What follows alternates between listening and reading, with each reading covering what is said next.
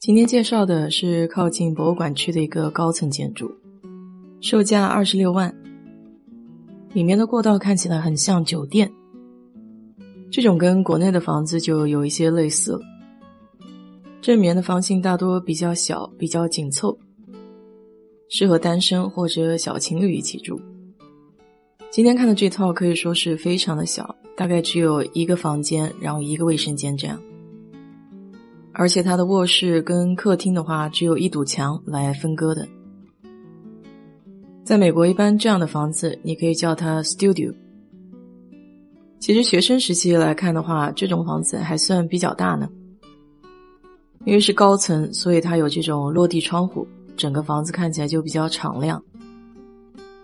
厨房也是一种开放式的，而且它还有抽油烟机。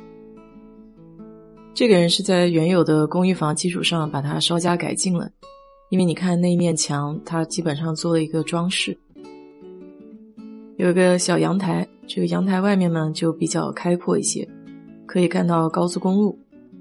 这个位置离休斯顿的自然博物馆非常的近，所以右手边你就可以看到那个 Hermans 公园，俯瞰下去就是一个大的游泳池。我们说这种户型呢，就是小而精。叫麻雀虽小，五脏俱全。好了，今天就给你解说到这里吧。祝你周末愉快。